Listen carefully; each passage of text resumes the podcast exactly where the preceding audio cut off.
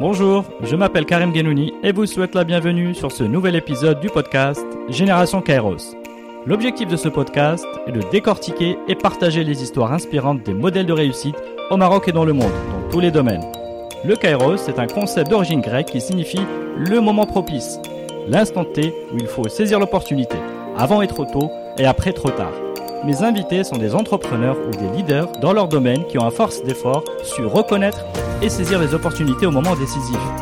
À travers leurs témoignages et une conversation sans filtre, je chercherai à mieux comprendre leur parcours, leur personnalité et les habitudes qui les ont aidés à réussir. Bonne écoute sur Génération Kairos.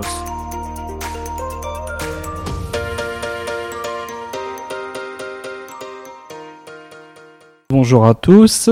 Euh, Aujourd'hui, j'ai le grand plaisir d'être avec euh, Othman Didesh. Othman, bonjour. Bonjour Karim. Bienvenue sur le podcast Génération Kairos. Bah, merci surtout de m'avoir invité. Bah, écoute, tout le plaisir est pour moi. Alors, Othman, je vais te présenter rapidement. Donc, euh, en cherchant un peu sur ton parcours, je me suis dit, euh, tu es un serial disrupteur ou entrepreneur à l'infini. Alors là, je fais référence bien entendu à Infinitable, là où tu as démarré euh, ton parcours d'entrepreneur, on peut dire dans la food tech. Donc c'était, euh, je crois, en 2013, puis voilà, lancé en 2015, et c'est une plateforme d'innovation dans la restauration qui permet à des membres abonnés de bénéficier de, réductions dans les grands restaurants. Alors de là, ton parcours d'entrepreneur va t'amener à Infini Web. Euh, donc plutôt euh, là, c'est une agence spécialisée en marketing digital et communication. Et puis il y a également Disruptia Conseil, donc c'est plutôt du conseil en innovation. Donc là, on voit bien qu'il y a une maturité dans le, tout ce qui est euh, conseil en, en marketing, en image, en branding et en, et en innovation que tu proposes à tes clients.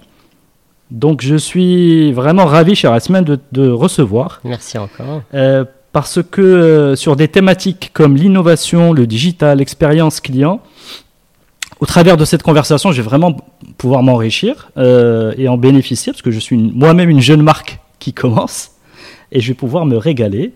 Euh, mais je dois avouer qu'il y a d'autres aspects qui m'ont également intrigué. Donc on a parlé de votre aventure avec Boutena, Boutena Kadri, que je salue au passage, euh, qui m'avait raconté euh, votre aventure commune infinitable. Raconter, c'est vraiment deux mots. Partage avec moi le fait que tu, toi, tu, avais choisi de, voilà, de continuer l'aventure, on va dire différemment, que tu avais réussi à trouver ta voie. Et donc c'était vraiment cette dimension-là qui m'intéresse, que, que j'aimerais, que j'aimerais développer au travers de notre échange. Donc, par rapport à ton parcours, j'étais curieux euh, de découvrir l'envers du décor d'Infinitable, Mhm, mhm, revenir dans le temps, au moment clé de la création mhm. et de l'évolution d'Infinitable, avec euh, un regard peut-être plus mature. Et, euh, et surtout discuter sur comment le concept a évolué et a pivoté dans notre contexte marocain. Et finalement, éventuellement, tu as peut-être trouvé finalement la capacité à réconcilier euh, pérennité économique et métier passion. Mhm. Donc voilà ce qu'on a au programme. Ok, ça en fait pas mal, mais euh, j'espère que ça va être riche euh, en informations, en, en retour d'expérience. Mais euh, oui, effectivement, dé- dé- déjà merci en tout cas pour le, m'avoir invité encore une fois. Euh, c'est vrai que dit comme ça, il, semble y avoir pas mal de choses qui se sont passées ces dernières années pour moi et, et effectivement dans le monde de l'innovation euh, euh, au Maroc. Alors Infinitable, oui, Infinitable, ça a été ma première expérience de création d'entreprise Mhm. une très belle expérience dans laquelle il y a eu beaucoup de rebondissements, beaucoup d'aventures et c'est c'est mon expérience entrepreneuriale de cœur aussi. Euh, pourquoi je dis de cœur Parce que c'est déjà le, le premier projet Mhm. et ensuite parce que euh, il y avait beaucoup d'inconnus. Mais il y avait beaucoup d'inconnus, pas parce que nous, on ne maîtrisait pas des choses, mais parce qu'on ne savait pas qu'on n'allait pas maîtriser énormément de choses. Donc c'est de l'inconnu entrepreneurial, on y va, on se lance. Bien, alors avant de développer euh, donc Infinitable, la semaine, si tu permets, est-ce que d'abord, est-ce que tu peux juste nous raconter où est-ce que tu es né, un petit peu dans quel contexte tu as grandi, est-ce que tes parents par exemple étaient entrepreneurs, et puis, euh, et puis voilà, on va commencer par là. Bien sûr, alors euh, j'ai grandi à Casa, effectivement. Euh, on s'est installé à Casa avec ma famille, j'avais l'âge de 6 ans. J'ai grandi ici, j'ai eu mon bac à, à Casa, euh, j'ai fait un lycée français. Mhm. Euh, et mes parents, écoute, euh, mes parents, euh, entrepreneurs, mais bien plus tard. Bien plus tard que le début de leur parcours professionnel. Mon père a créé son entreprise pendant que je faisais mes études à l'étranger. donc il avait, il avait plus de la cinquantaine. Mhm. et puis ma mère, cadre à la banque toute sa vie. donc donc j'ai été bercé, en fait, si tu veux, dans un milieu entrepreneurial, mais d'un second niveau c'est-à-dire d'un mhm. second degré, pas directement les parents ou pendant, pendant, le, euh, pendant, le, le, pendant, euh, pendant mon enfance, euh, mais plus tard, bien sûr, quand je faisais mes études, j'ai vu mon père qui avait décidé d'entreprendre. C'est vrai que ça m'a beaucoup, ça m'a beaucoup envie de donner envie de faire ça. Et puis surtout, j'avais j'avais j'avais mon grand-père qui était lui entrepreneur. Mhm. Et euh, j'ai toujours admiré cette personne euh, qui, bah, qui était lancée à son compte en fait, et qui était mon modèle d'entrepreneur. Donc je me suis toujours un peu aspiré de lui mhm. en me disant, moi aussi j'ai envie d'être entrepreneur et de créer ma propre entreprise plus tard quand je serai, quand je serai plus grand. Ok. Donc, alors, quelque part baigné dans un contexte familial où il y a du family business, mais pas vraiment. Vu, exact. Et euh, donc il y a également peut-être cette envie de, de, faire ton chemin à toi. Mhm. Donc là, tu pars faire tes études, euh, je crois, à Londres. Mhm, entre autres. Euh, alors vas-y, juste raconte-nous. Moi, ce qui je serais curieux de savoir, c'est métiers autour du client, mhm. le marketing, le commercial, parce qu'on voit que tu es très à l'aise avec tout ça. Est-ce que c'est là où tu l'as acquis pendant ces années-là? En fait, c'est très simple. C'est que, et, d'ailleurs, c'est peut-être, ça, ça, dénote aussi pourquoi est-ce que par la suite, j'ai voulu être entrepreneur. Euh, quand j'étais plus jeune, petit, euh, mes parents m'ont toujours laissé le choix de faire les choses que je voulais. Mhm. Ils ne m'ont jamais contraint à faire des choses qu'ils pensaient, eux, étaient les meilleures pour moi. Bien sûr que ils me disaient quelles étaient les meilleures choses, mhm. mais j'ai toujours fait mes choix. J'ai toujours été quelqu'un qui s'imposait avec ses choix, que ce soit dans le choix de faire mes études, euh, dans le choix des villes où j'allais étudier par la suite. C'est toi qui t'imposais ou c'est eux qui te donnaient la, la liberté Alors, eux me donnaient la liberté, mais je pense que c'est de caractère. J'ai toujours été comme ça, en fait. Euh, j'ai toujours, été, euh, j'ai toujours eu envie d'aller. Là où je voulais. En fait, ça se voyait aussi dans mon parcours scolaire, c'est-à-dire que mhm. j'ai toujours été bon dans les mhm. matières qui me plaisaient. Mhm. Et jamais été bon dans celles qui ne me plaisaient pas, pas parce que j'en avais pas les capacités, mais parce que ça ne me plaisait pas, je n'en avais pas envie. Et aujourd'hui, j'ai l'impression que c'est un parallèle aussi. Quand je revois ce que j'ai fait dans ma vie, j'ai l'impression qu'il y a un parallèle là-dedans, c'est que euh, j'entreprends dans les choses que j'aime. Et j'ai toujours effectivement été très à l'aise avec tout ce qui était commercial. Euh, je me souviens quand j'étais étudiant, euh, je faisais, j'allais sur des plateformes du type euh, eBay ou Amazon où je mhm. m'amusais à acheter des, choses pour les revendre un peu plus cher sans forcément créer de la valeur dedans. Mais il y mhm. avait un jeu à l'intérieur de tout ça qui me plaisait et de se dire il y a toujours une opportunité de faire quelque chose. Euh, donc j'ai toujours eu ces, ce, ce, un peu cette envie de faire du commerce mhm. et de voir comment est-ce que je pouvais apporter quelque chose de supplémentaire à ce qui existait déjà. Mhm. Donc après, bien sûr, il fallait marketer les choses, il fallait bien communiquer, il fallait rédiger de bons textes, il fallait parler aux gens par téléphone pour leur expliquer euh, les choses. Donc je pense que j'ai toujours été un peu drivé par ça et c'est ce qui mhm. m'a conduit peut-être aujourd'hui à faire tout ça, convaincre, convaincre, toujours besoin de convaincre. Tout à fait. Donc tu as fait une école de commerce. Exact, exact. dans cette logique-là. Exact, tout à fait. J'ai fait une école de commerce dans laquelle j'ai étudié beaucoup de matières différentes, euh, du marketing, de la communication, de la comptabilité, euh, un peu tout ça, euh, de l'entrepreneuriat aussi, parce que j'ai fait un master en entrepreneuriat et stratégie d'entreprise. Mhm. la réalité, c'est que dans tout mon parcours d'études supérieures, j'ai étudié plein de choses qui aujourd'hui, à mon sens, me servent beaucoup pour la mhm. rigueur, pour la théorie, mais dans mhm. la pratique, euh, ce qui m'a vraiment aidé dans mon parcours scolaire euh, donc, euh, après le bac, ça a été mon master qui, mhm.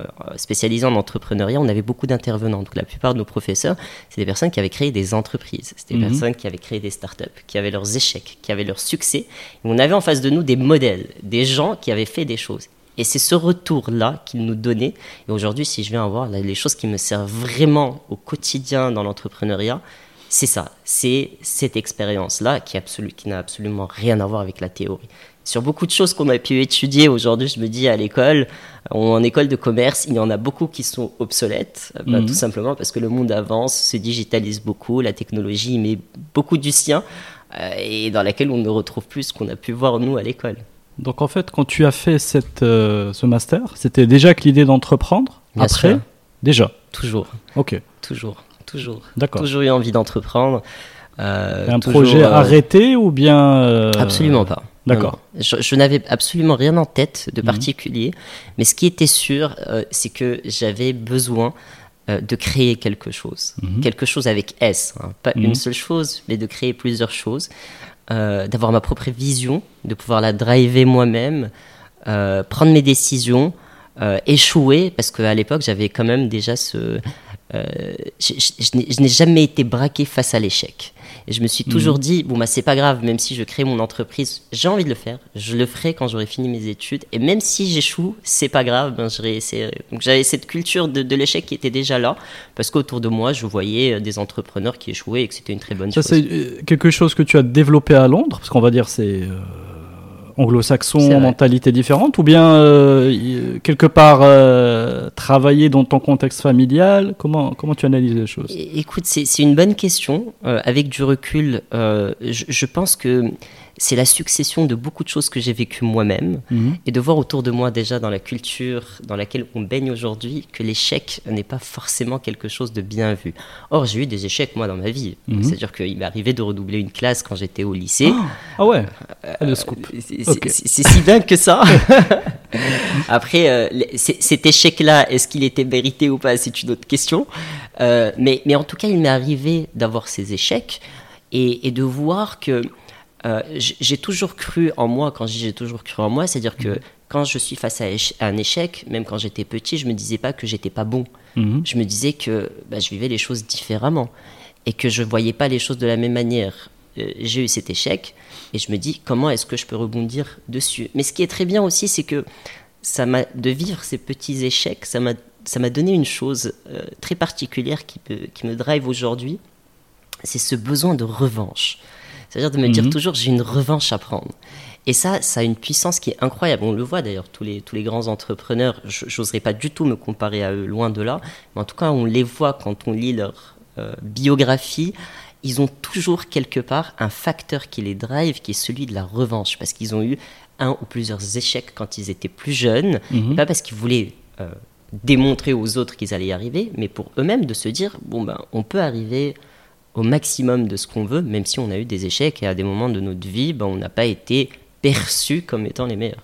En fait, il, si je te comprends bien, ils démultiplient leur impact après grâce aux échecs qu'ils ont eus très tôt, le plus tôt. Donc, c'est-à-dire qu'ils se sont essayés à prendre des risques euh, très tôt, beaucoup plus, euh, plus que la moyenne. Et puis, ces échecs-là ont démultiplié un peu leur, euh, je pense. leur réussite. Ah ouais, je pense que c'est quelque chose de nécessaire. D'accord. Et donc, pour revenir à toi, parce que j'ai bien compris l'influence de ton grand-père sur, sur cet état d'esprit, parce que tu as dit que tu avais l'état d'esprit de, voilà, d'entreprendre, de, prendre des risques. Est-ce que tu vois d'autres influences?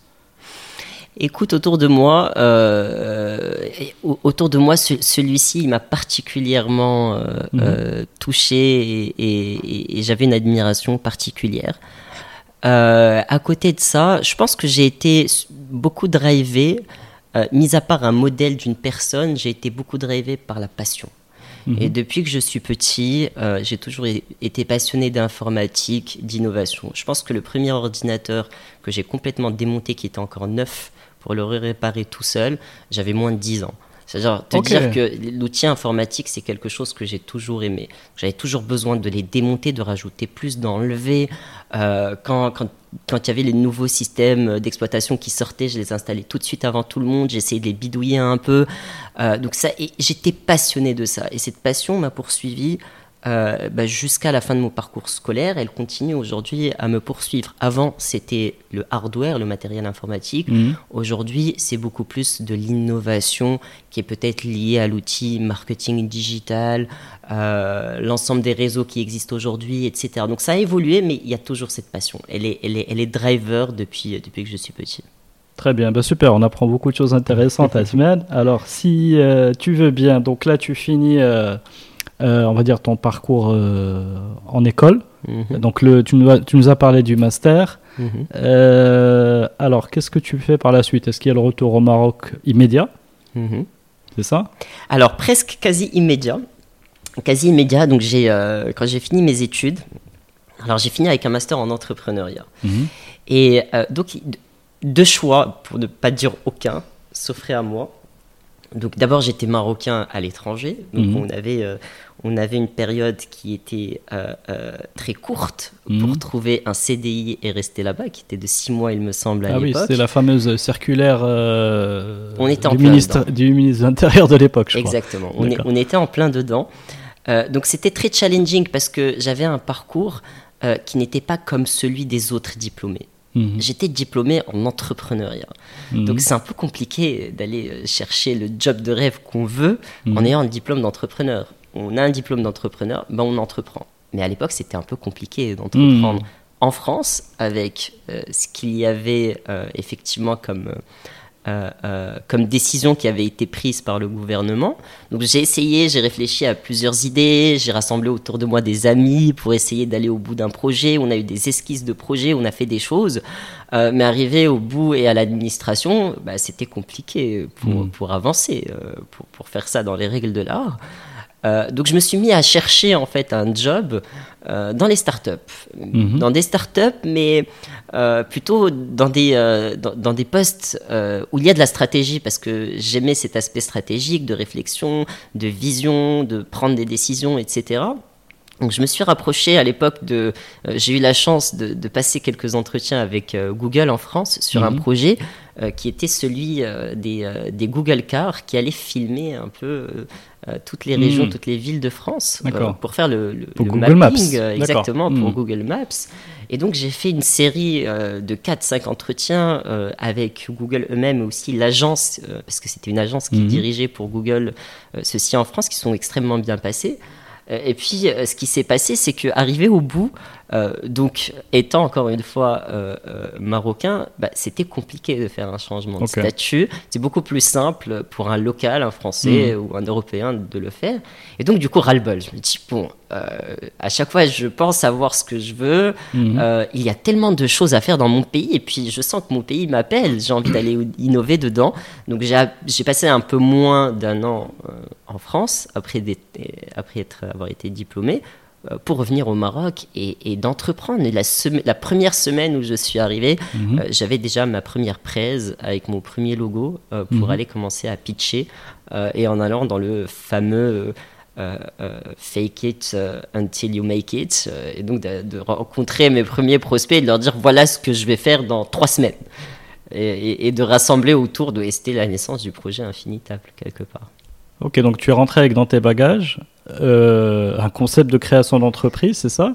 Pas, pas celui d'Infinitable, mais Mhm. Infinitable est arrivé peut-être le troisième jour où je suis arrivé au Maroc. euh, et donc, euh, euh, je, réflé- je réfléchissais, en fait, je me disais, euh, qu'est-ce que j'utilisais le plus euh, Mhm. en Europe, euh, en, en start-up, euh, comme service euh, start-up, euh, et qui n'existe pas ici. Mhm. Et tout en allant voir en fait un peu les données au Maroc euh, de consommation des Marocains, et je, je me suis rendu compte, je me suis dit, bon bah tiens, on a, euh, euh, on a en France, on utilise beaucoup euh, la fourchette, et puis il y avait un concept aussi qui s'appelait Restopolitane, qui avait beaucoup de succès, on en parlait énormément à l'époque. Et puis arrivé au Maroc, et je vois...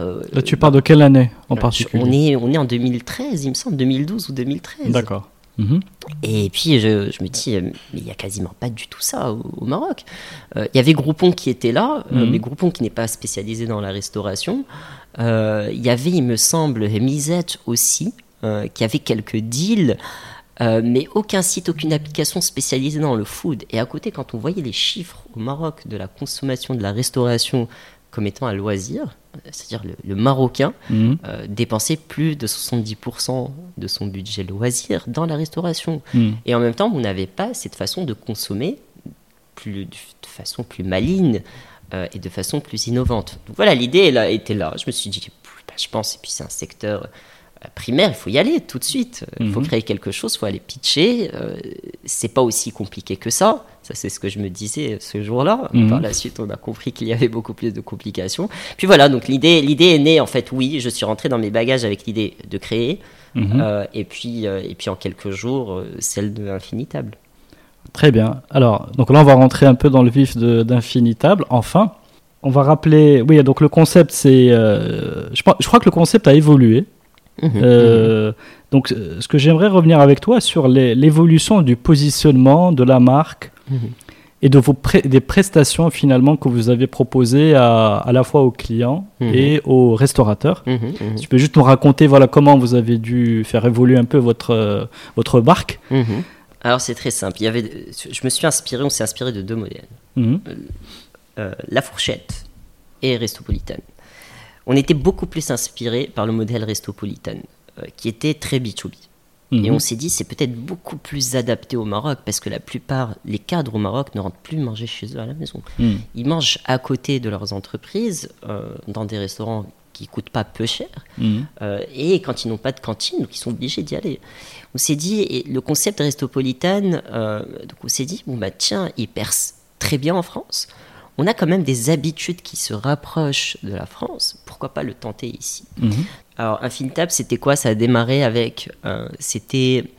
Pour te dire le concept qui. qui euh, si tu veux, qui, euh, avec lequel on a voulu intéresser les entreprises et les gens qui partaient dans les restaurants. Mhm. lorsque tu consommes donc, un repas, tu as un repas qui est offert. Un repas, c'est entrée plat ou plat dessert. Et l'idée, c'était de rester en dessous de, 150 dirhams mhm. en ayant deux repas. En gros, puisqu'il y en a un qui est offert, l'autre coûte à peu près 150 dirhams, on en sort avec une très bonne affaire. Mhm. Euh, donc on est parti, euh, on est parti euh, pitcher un peu les restos. ils semblaient être d'accord parce qu'ils étaient beaucoup plus dans de la gratuité que de la réduction. En tout mhm. cas, c'est une question de perception. Alors que sur le modèle La Fourchette, on était beaucoup plus sur la réduction. Donc je consomme, je sais pas, X dirhams et puis tu me mets 15 ou 20% de réduction. Ah, donc là, ils, ils préféraient la gratuité. Ça veut dire qu'ils offrent le deuxième repas et ils ne font pas de remise, c'est ça? Exact. Ils ne font pas de, de tarifs différenciés pour, euh, sur le deuxième repas. Exactement, c'est tout à fait ça. Mhm. En tout cas, la perception de ceci, pour eux, sur le marché marocain, mhm. puisque c'était des restaurants qui étaient plutôt, euh, plutôt haut de gamme, mhm. ne donnait pas une perception d'un faible coût Mhm. Donc orienté comme ça et ne donnait pas la perception aussi que ça ne fonctionnait pas. Parce qu'à l'époque, ce qui existait ici, c'était mhm. Groupon et Misette et eux, ils étaient beaucoup plus dans une démarche où on réduisait donc le coût global avec euh, et les gens avaient une perception que c'était peut-être des restaurants qui fonctionnaient moins bien. Ça ne veut pas dire que c'était le cas, mais c'était mhm. la perception. Le Marocain n'était pas encore prêt, ne voyait pas souvent en fait ce genre de réduction. Donc ce n'était pas très bien vu. Donc nous, donc le restaurateur était beaucoup plus d'accord pour mhm. donner un offert que pour réduire son prix. Ok. Aussi simplement que ça, et puis on l'a fait sous forme d'une carte d'abonnement. Donc euh, tu t'abonnes. Euh, c'était, euh, si je me souviens bien, en moyenne dans les 150 à 200 dirhams par mois, et tu pouvais aller dans plus d'une cinquantaine de restaurants. Donc là, c'est l'entreprise qui s'abonne dans le modèle B2B, ou d'accord. On a fait du B2B et mhm. du, du, B2C, euh, et on avait euh, justement, on avait, euh, on avait targeté beaucoup d'entreprises qui faisaient du conseil, de l'audit, etc. et ça permettait en fait de leur, quand on leur proposait une formule comme ça, ça, ça, ça leur permettait de réduire leur note de frais. Mhm. donc en gros, c'était aussi bien pour l'entreprise que pour ses employés. Et puis d'un autre côté, euh, ce, qui était, euh, ce qui était aussi euh, intéressant, c'était de cette perception aussi que pouvait avoir l'employé de son entreprise parce qu'on avait un modèle B2B2C. En mhm. gros, on vendait peut-être la carte à 200 dirhams pour un particulier, mais s'il passé par l'entreprise, ben, il avait à 100 dirhams, donc deux fois moins cher. Donc il se disait, bah, c'est sympa, mon entreprise me permet d'avoir cette carte à deux fois moins cher, euh, donc quelque part, euh, elle m'offre quelque chose aussi. Mmh. On, cherchait aussi cette façon avec laquelle est-ce qu'une entreprise pouvait récompenser ses employés, mmh. et donc quelque part, c'était une façon de récompenser. Ok, alors, moi, si tu permets, sur le concept, enfin, tant je le trouve Enfin, je trouve que des bonnes raisons pour réussir, mais il me paraît un peu compliqué, non? Euh, euh, En fait, c'est l'abonnement qui me paraît compliqué. C'est-à-dire, même si je suis dans le digital, on a toujours le facilité le l'achat à l'acte d'achat, etc. Est-ce que tu penses pas que c'est un que c'est un surplus cette histoire de d'abonnement? Ou alors il aurait fallu la faire seamless mhm. pour qu'il y, ait moins de tu vois de de, ah, de pain dans cet acte-là? Euh, pour être franc avec toi, à ce moment-là, tout était compliqué dans ce hmm. concept. Pas uniquement le fait de s'abonner, mais l'offre en elle-même, un repas offert pour un repas acheté, un repas c'est une entrée plus un plat ou un plat plus un dessert, tout était très compliqué. Non, mais Et- ça marchait bien sur le marché français, tu es d'accord? Ça marchait bien ailleurs. Donc, euh, Mais chez nous, on est arrivé avec plein de choses nouvelles. On Mm. arrive avec quelque chose de nouveau dans la restauration. Euh, c'est pas tous les restaurants. Euh, les gens n'ont pas l'habitude d'utiliser ça. Quand ils se disent on va l'utiliser, il faut leur expliquer ce qu'est un repas. Il faut leur expliquer combien de repas sont offerts. Ils sont, s'ils sont plusieurs tables. Euh, l'abonnement, mais l'abonnement, comment est-ce qu'on le fait, etc. Il y avait beaucoup de choses qui étaient compliquées. Ouais. Donc, en gros, on était dans une sorte d'éducation. hmm. Euh, donc on était vraiment à la première étape. On, Mhm. on était, honnêtement, on était des extraterrestres hein, à l'époque. C'est-à-dire que c'est à très innovant, on peut le dire de, comme de ça. 2012-2013, je pense que quand on parlait de start-up, on n'était pas beaucoup et on nous prenait tous pour des extraterrestres. C'est-à-dire que les Mhm. gens avaient leur façon de consommer de façon classique. Euh, Qu'est-ce qu'on leur voulait de plus? C'est-à-dire Mhm. qu'ils étaient très bien avec ce modèle, ils se disaient ah, c'est sympa, etc. Mais effectivement, tout était compliqué. Bon, ça nous a fait pivoter par la suite sur d'autres modèles qui étaient beaucoup plus simples. Mhm. Mais pour y arriver, il nous a fallu la confiance de tout le monde. Et pour avoir la confiance de tout le monde, on a réalisé des choses sur le marché. Ce Mm. qui a fait qu'on nous a suivis par la suite pour changer de modèle. Maintenant, oui, c'était compliqué, mais euh, il fallait nous rémunérer. Donc un modèle d'abonnement était nécessaire. Euh. Il fallait nous rémunérer. Si on voyait le modèle, par exemple, la fourchette, euh, c'était, euh, euh, il prenait 2 euros par couvert. Nous, c'était extrêmement compliqué d'aller chez le restaurateur, Mm. euh, qui n'a jamais vu personne chez lui venir lui demander une réduction ou un offert. Dire, écoute, en plus, tu vas nous donner 20 dirhams par Mm. couvert. C'est-à-dire que lui a toujours fonctionné depuis des dizaines d'années. Mm. Nous, on vient, bonjour, on t'amène du client, tu nous donnes 20 dirhams. Donc c'était comme à la commission, en fait, c'est ça? C'était comme à la commission, Mm. mais c'était pas un modèle. Avoir un business model avec le restaurateur, c'était trop tôt, c'était très compliqué. Mm. Euh, Donc on a préféré aller euh, nous rémunérer chez, euh, chez le consommateur et puis de faire quelque chose qui allait en one shot, qui était beaucoup plus simple, plutôt qu'à chaque fois qu'il fallait qu'il faisait une réservation, euh, à lui de lui demander de nous payer quelque chose. En Mm. gros, 200 dirhams, il pouvait sortir, faire 10 restos par semaine. Euh, il économisait beaucoup, c'était très rentable. Mais Mm. effectivement, c'était compliqué. Mais pour s'abonner, en même temps, c'était deux clics pour aller le faire. D'accord. Oh, non, non, bon, euh, je, je, je dis ça parce qu'il y avait une histoire. euh, Vous avez travaillé quand même le, le coffret. Il y a eu, euh, il y a eu euh, un travail de fouiller. C'est vrai. Alors raconte-nous un peu. Ben, on a commencé de façon digitale. hein. Pour nous, c'était le Mhm. modèle digital. pas de papier, rien du tout. une application mobile, un site web. Tu t'abonnes dessus. mhm. tu as ton numéro de client. Tu fais tes réservations à l'intérieur de ton espace client, sur tous les restaurants. On a, on a même créé un, un- un CMS euh, pour le restaurateur qui lui est dédié avec une tablette qu'on lui a mis à disposition, qui Mhm. lui permet de voir l'ensemble des réservations qu'il recevait, faire plein de calculs et de la data en fait sur les réservations qu'il avait. Euh, mais en fait, quand on a lancé, euh, on s'est rendu compte euh, qu'on n'avait pas la traction qu'on imaginait. Et à un moment donné, beaucoup de gens autour de nous nous disaient on pense euh, qu'il faut euh, avoir quelque chose de physique. Parce que vous donnez un abonnement. C'est du haut de gamme. Et si on ne le palpe pas, si on ne le touche pas, on n'a pas l'impression. Sur le modèle des cartes. euh, Ouais, enfin, dans- des cartes. euh, Dans un vois, modèle de carte, euh, effectivement. D'un club ou. euh, C'est tout à fait ça. On, l'a- on l'a pensé de cette façon. Donc on a créé un coffret, un joli petit coffret dans lequel on mettait euh, tout- tout, euh, tous les restaurants, donc des, des- des petites fiches de tous les restaurants avec les numéros de réservation, les descriptions, des petits pictos qui expliquaient ce que tu mangeais à l'intérieur, etc. Euh, il y en avait une cinquantaine, on a mis un petit livret qui expliquait comment utiliser. Donc quelque part, c'était bien d'avoir ce, ce coffret physique parce que quand on l'achetait, on l'envoyait au client. Le client voyait qu'il avait quelque chose de physique, donc il en sentait la valeur. Et en plus, donc ça réglait quelque part cette problématique de complication Mm. d'utilisation. Donc il avait son petit livret. mm. Comme il avait acheté, expliquait, il, euh, le lisait, il comprenait comment, comment on faisait ça. Et puis on, on, on a eu la chance de pouvoir le distribuer, ce coffret, euh, dans pas mal de points de vente différents, dont la FNAC par exemple au Morocco Mall, euh, qui à l'époque, il y avait tous ces coffrets voyage euh, et ces Mhm. coffrets cadeaux qui pouvaient exister, qui avaient aussi euh, beaucoup de succès dans d'autres pays. Donc pas mal de personnes ont essayé de vendre des coffrets ici, donc on l'a mis dans, ces, euh, dans ces stands où il y avait les coffrets. Euh, donc voilà, on était obligé de passer par cette case en fait, et effectivement euh, papier, mais ça Mhm. nous a obligé à, à réfléchir les, les choses différemment. Donc, donc finalement, enfin, vous étiez combien Parce qu'il y a eu beaucoup, beaucoup d'actions euh, à la fois sur le, le marketing, sur le, le- packaging de ces offres, Mhm. sur le site. Enfin, c'est un travail monumental. Mhm, il y avait beaucoup de travail. On était deux. on était deux passionnés.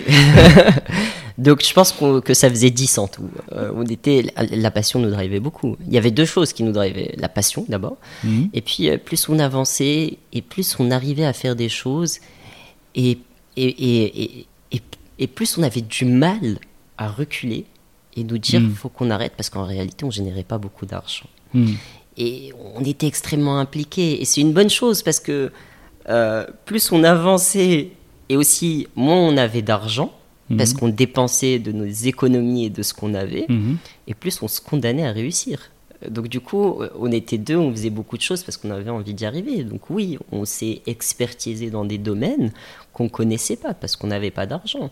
Marketing digital, publicité sur les réseaux sociaux, le design, euh, énormément de choses. Mon meilleur ami, euh, euh, c'était euh, tuto.com euh, et YouTube. Mm. c'est aussi simple que ça. J'ai appris à faire tout un tas de choses tout seul parce que parce qu'on n'avait plus les moyens ben, de payer un designer, de payer quelqu'un pour faire de la vidéo, etc., etc. Et puis on, on a commencé à faire de la vidéo, d'événements dans lesquels on mettait euh, en avant les restaurateurs partenaires. Mhm. Euh, on a de très belles vidéos d'ailleurs. Hein. Elles étaient sympas, c'était pas mal effectivement, mhm. c'était sympa. Et puis à un moment donné, on a commencé à se rendre compte que, en fait, on était, on devenait beaucoup plus connus Mhm. par nos actions au marketing que par le concept en lui-même. Là, c'était complètement fou. Mais est-ce qu'il vous fallait pas juste, euh, on va dire, de l'argent pour euh, pouvoir prendre en charge ces actions-là et puis pour que vous, vous alliez euh, faire du développement commercial et que ça allait marcher un jour, non? Bah si, mais il fallait le trouver cet argent. il fallait le trouver. Pas, pas qu'on ait, on, a, on l'a cherché. D'accord. On l'a beaucoup cherché. Donc là, on va revenir à l'écosystème. Ah oui. Startup, hein, c'est ça. Exact. Mhm. Là, on avait, euh, quoi On a lancé en 2014, il me semble. Euh, et on a mangé euh, dans nos économies, on n'avait plus grand chose. Mhm. on faisait plein d'actions, on avait plus de 50 restos qui étaient partenaires. Euh, on avait euh, des marques internationales qui nous avaient appelés, qui nous disaient mais comment vous avez fait? C'est-à-dire que nous, ça fait des dizaines d'années qu'on est au Maroc, hmm. euh, on a des programmes de fidélité hyper premium, hmm. ces restaurateurs, on les chase depuis très longtemps, ils veulent hmm. pas signer avec vous, mais comment vous avez pu faire ça? C'est-à-dire que en fait, on a eu une super traction. Vous avez fait du porte-à-porte avec ces, euh, ces, restaurateurs On a fait du porte-à-porte, clairement. Mmh, d'accord. On a eu bien sûr, on a eu l'aide, euh, bien sûr, du, de réseau. Euh, mmh. On nous aiguillait, on nous donnait des contacts. mais oui, on est allé quasiment dans le froid pour tout. Mmh. et puis, et puis de se dire, à un moment donné, oui, on cherchait des financements. On a rencontré des business angels, on est passé dans des réseaux d'accompagnement qui nous ont aussi beaucoup aidés et que je salue, mhm. euh, je salue parce que euh, si ces réseaux n'avaient pas été là, une grande partie du travail n'aurait pas été faite. Euh, on, a rencontré, on a rencontré des potentiels investisseurs, mais la réalité c'est que, c'est que le modèle n'était pas sexy en mhm. termes de rentabilité. D'accord. On a eu des gens qui nous ont dit, moi je veux bien mettre un ticket émotionnel. Hmm. ticket émotionnel, c'est sympa, mais nous, on veut créer une start-up internationale. Donc, hmm. on a besoin de beaucoup plus que ça. Maintenant, hmm. oui, l'écosystème était limité. Je pense qu'il est beaucoup moins aujourd'hui. Mais la réalité, c'est que, avec du recul, je me dis, heureusement. Heureusement qu'on n'a pas été financé. Heureusement qu'on n'a pas trouvé cet argent. Pourquoi? Pour deux raisons. La première, c'est que, euh, avec du recul, aujourd'hui, on voit la tendance de la food tech dans le monde. Euh, le surplace hmm. est quasiment inexistant. Hmm. Donc nous, on avait une offre qui était pour les restaurants sur place. C'est mort. Hmm. Euh, tout est dans le delivery. Et je me souviens aussi à cette époque-là, euh, euh Jumia Food, qui était Hello Food, on avait, ils avaient beaucoup moins de restaurants que ce qu'on avait nous.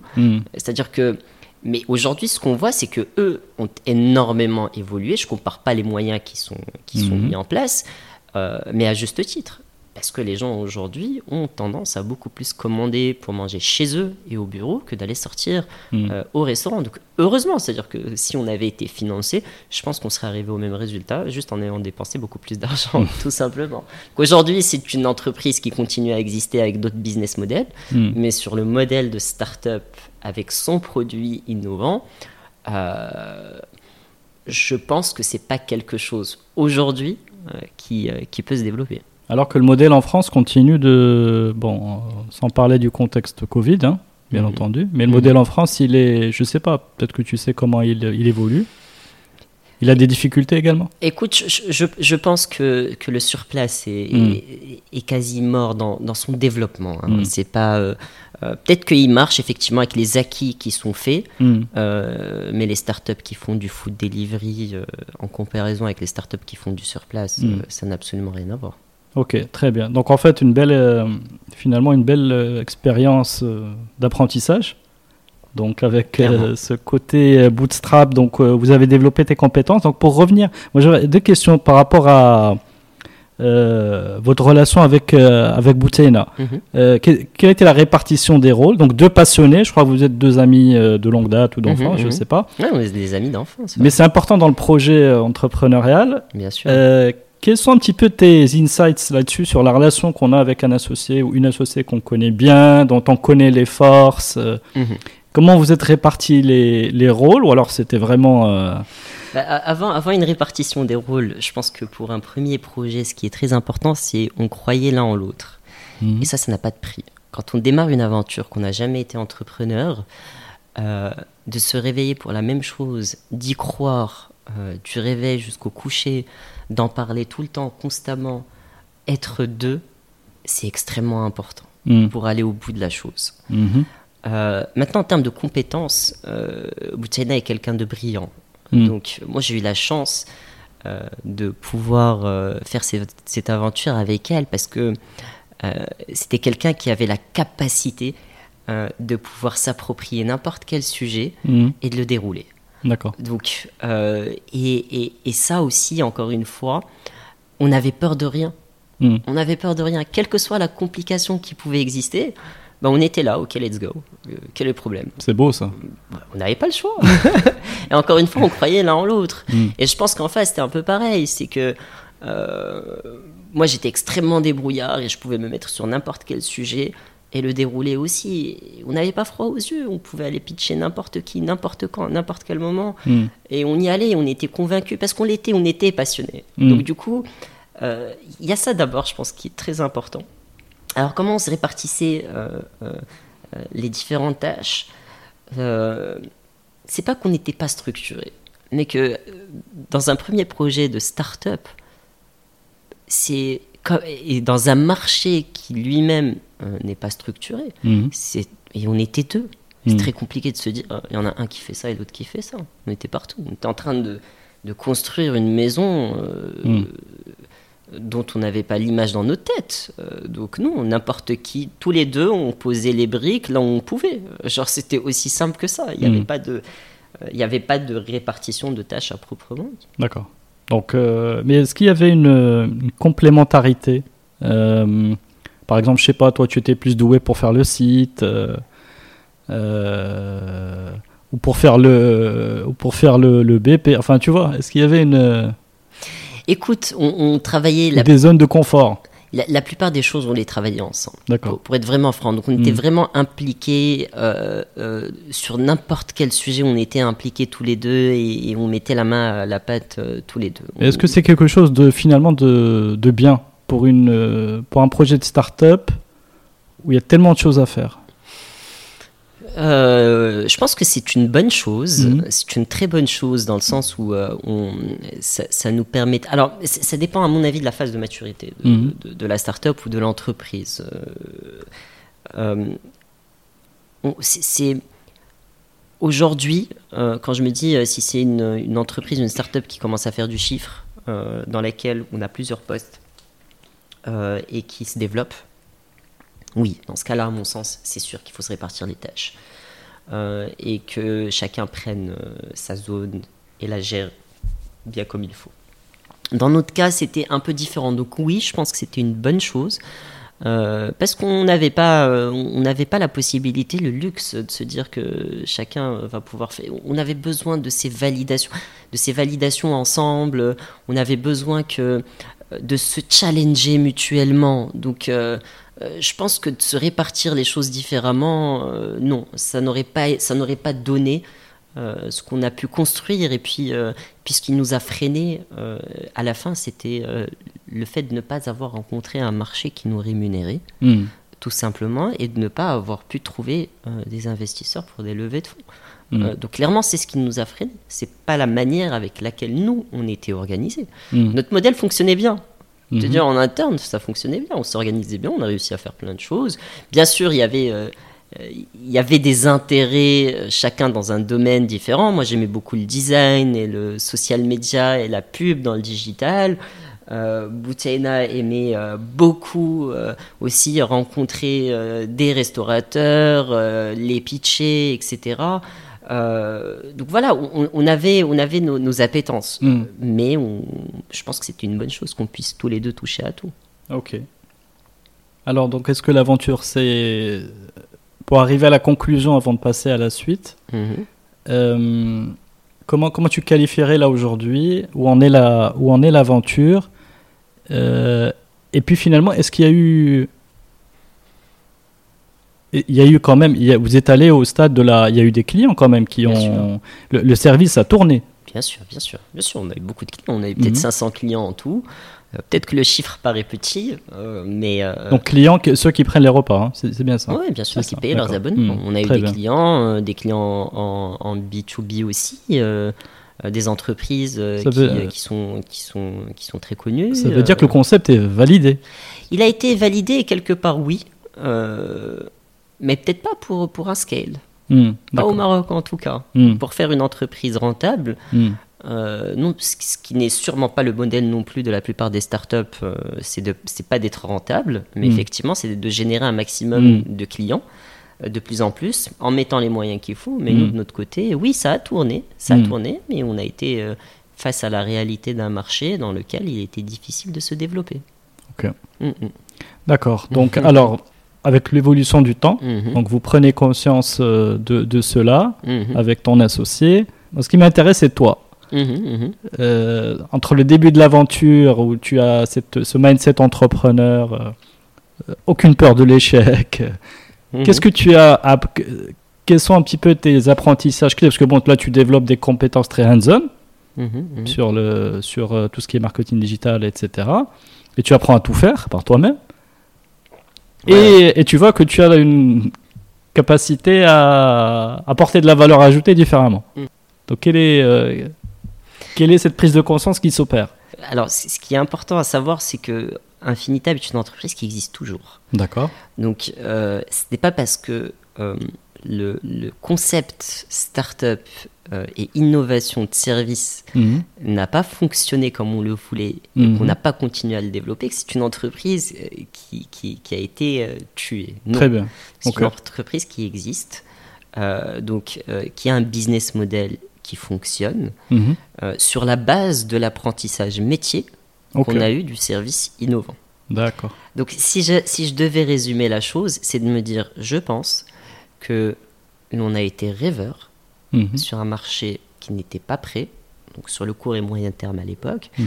et qui aujourd'hui sur le long terme, heureusement, n'a pas marché parce que ce n'est pas la tendance de la food tech, Mhm. clairement. Mais qui nous a poussé au bout de nos limites, qui nous a fait comprendre qu'est-ce que c'était l'échec business et d'entrepreneur, mis à part l'échec qui pouvait exister dans notre vie un peu plus jeune, euh, qui je dirais pas n'était était moins grave, mais avec qui était euh, avec moins de responsabilité. Mhm. Aujourd'hui, c'est un échec avec de la responsabilité, des moyens qui sont mis en place, etc.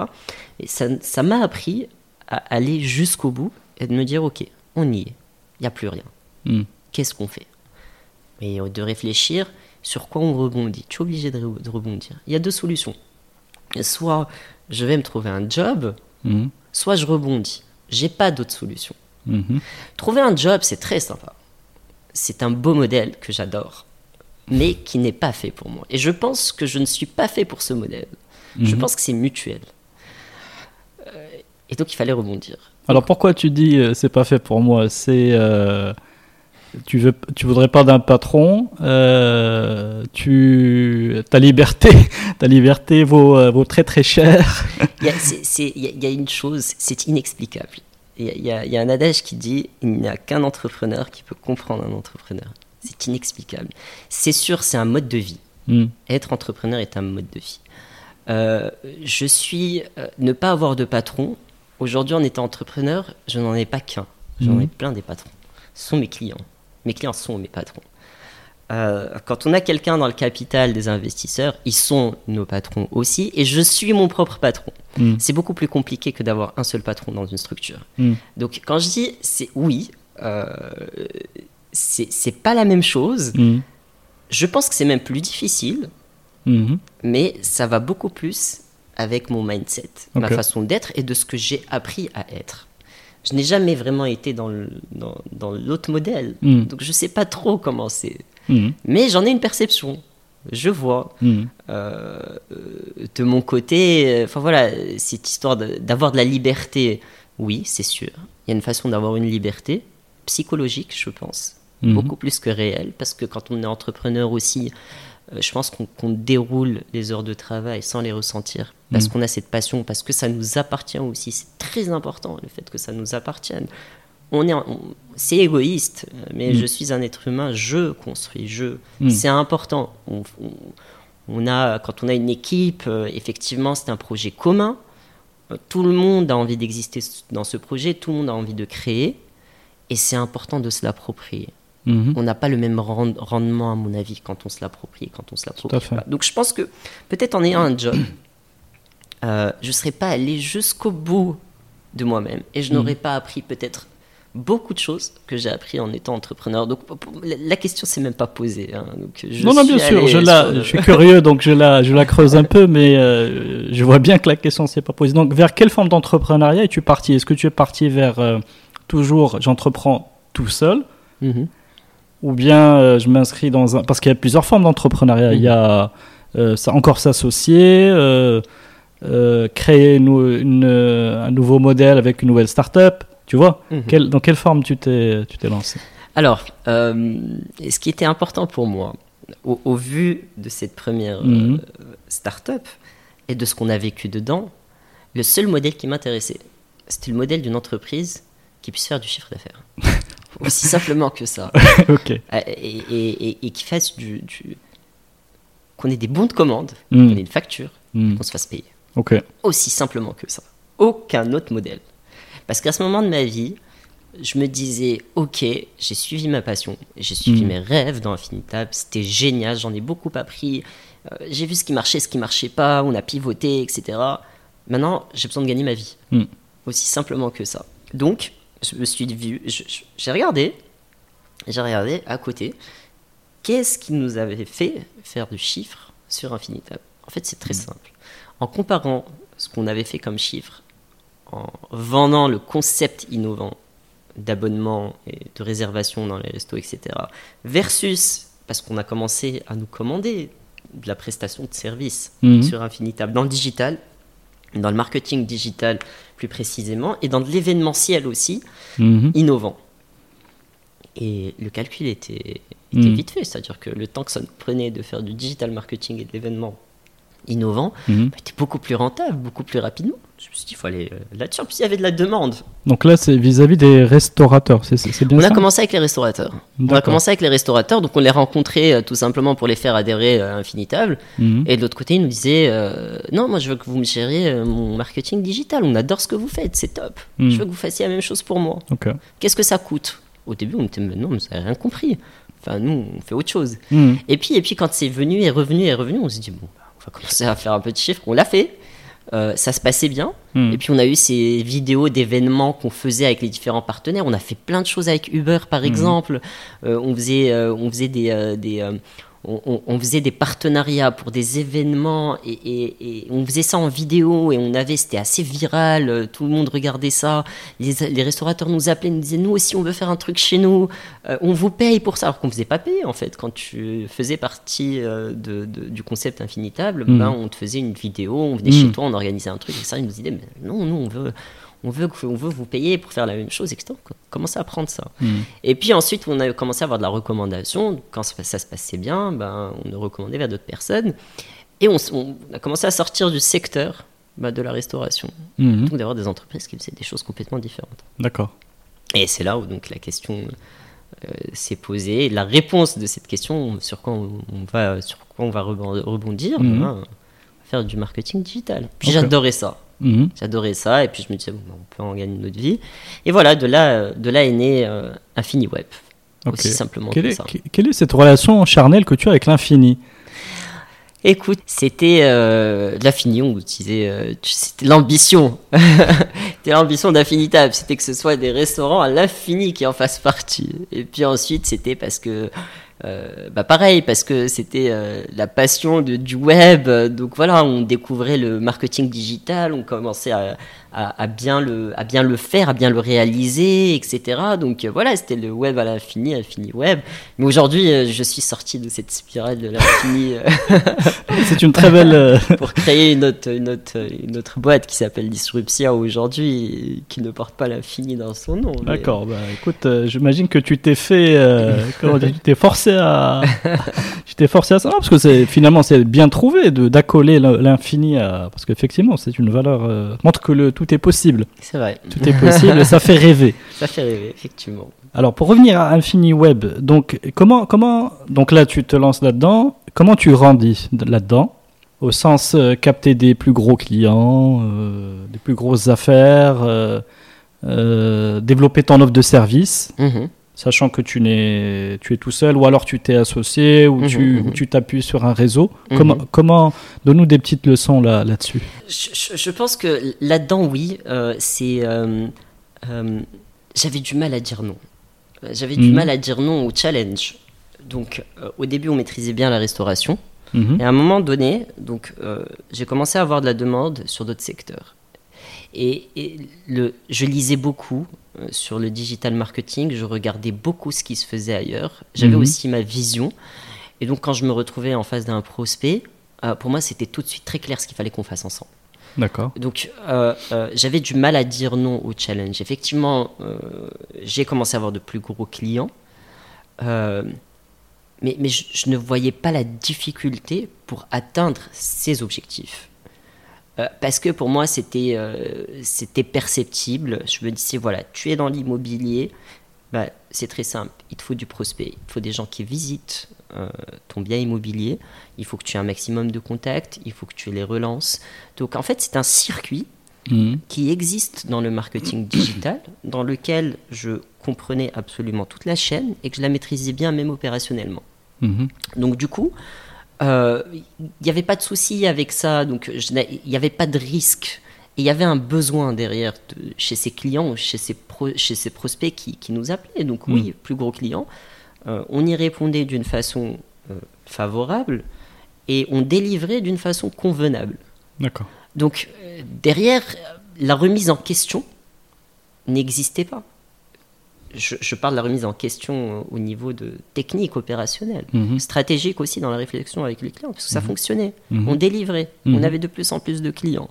Maintenant, oui, plus on avançait, plus il y a eu d'autres challenges, d'autres remises en question, parce que l'équipe grandissait, euh, arrivait à 15 personnes en, en deux ans et demi, euh, en allant uniquement sur le chiffre d'affaires. hein. C'est-à-dire que euh, c'était le chiffre d'affaires qui nous faisait vivre, Mhm. rien d'autre. Mhm. C'est-à-dire que et, et- et tout ça, euh, tout ça, c'est euh, euh, et puis, et puis l'avantage aussi du, de- de- du digital marketing, c'est que euh, on voit le résultat du travail qu'on fait pour nos clients. Mhm. Donc c'est-à-dire qu'on a un client dans tel secteur, on réalise de la vidéo pour lui, on fait pour lui une stratégie euh, de- d'acquisition de, clients ou autre, Euh, on diffuse ça sur des réseaux sociaux, des moteurs de recherche, etc. L'avantage, c'est que euh, les entreprises du même secteur voient ce travail qui est fait. Ils ont envie de savoir qui c'est qui a réalisé Mhm. ça, et puis ils tombent forcément sur, euh, sur l'agence qui a fait ça, la contacte pour, pour vouloir travailler avec Mhm. elle, Oui, ou en tout cas pour la solliciter. Le travail est rapidement visible. Et... Exactement. Do- Donc, la- démarche proactive euh, de devoir aller trouver du prospect n'a jamais été quelque chose de très importante. Mhm. Euh, ou peut-être parce que aussi à cette époque-là, en 2015, en 2014, 2015, etc., euh, c'était les balbutiements aussi Mm. euh, quelque part des PME euh, dans le digital, Mm. euh, dans le marketing digital. Donc il n'y avait pas, tout le monde en avait besoin. Donc Donc c'était un- quelque part le bon moment aussi de, le bon de se lancer parce qu'il y avait plus d'impact, l'impact était plus visible. je pense que euh, c'était le bon moment, effectivement. On a eu la chance d'avoir le bon timing. Très bien. Donc euh, voilà, travail et chance. Très important. Sans, sans chance, il y, y, a des moments où on se dit mais on est super malchanceux. Mais au final, oui, la chance est importante. Très bien. Alors quel, quel serait aujourd'hui ton, ton rêve avec Infini Web? Ton ambition? Alors aujourd'hui, InfiniWeb est une, est une agence que j'ai quittée opérationnellement. D'accord. Donc, euh, dans, dans, laquelle je ne projette pas mon rêve Mhm. quotidien, Mhm. euh, ni stratégique.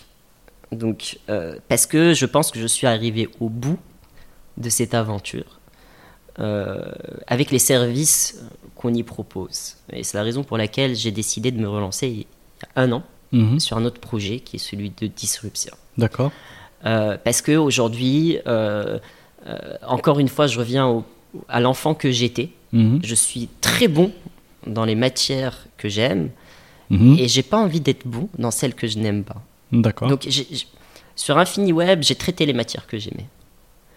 Et c'est- devenu à un moment donné une répétition pour faire du chiffre d'affaires. Mhm. Bien sûr, il il y a de nouvelles réflexions, mais je pense mon moi ne s'exprimait plus là-dedans. Donc je, je n'avais plus vraiment ce challenge. Le challenge était de faire du chiffre. Mhm. Aujourd'hui, euh, j'ai décidé de créer Disruptia parce que j'ai envie d'aller une étape supplémentaire dans le digital marketing Mhm. avec les clients locaux. Donc, on fait autant du conseil dans le marketing digital, mais opérationnellement, on est capable d'aller euh, pas seulement sur ce qui existe de façon classique dans le marketing digital, à savoir la gestion des réseaux sociaux, la création de contenu, que ce soit vidéo, textuel, de l'achat média, de l'analyse de la data, etc. Tout ça, c'est classique. En réalité, toutes les agences le font.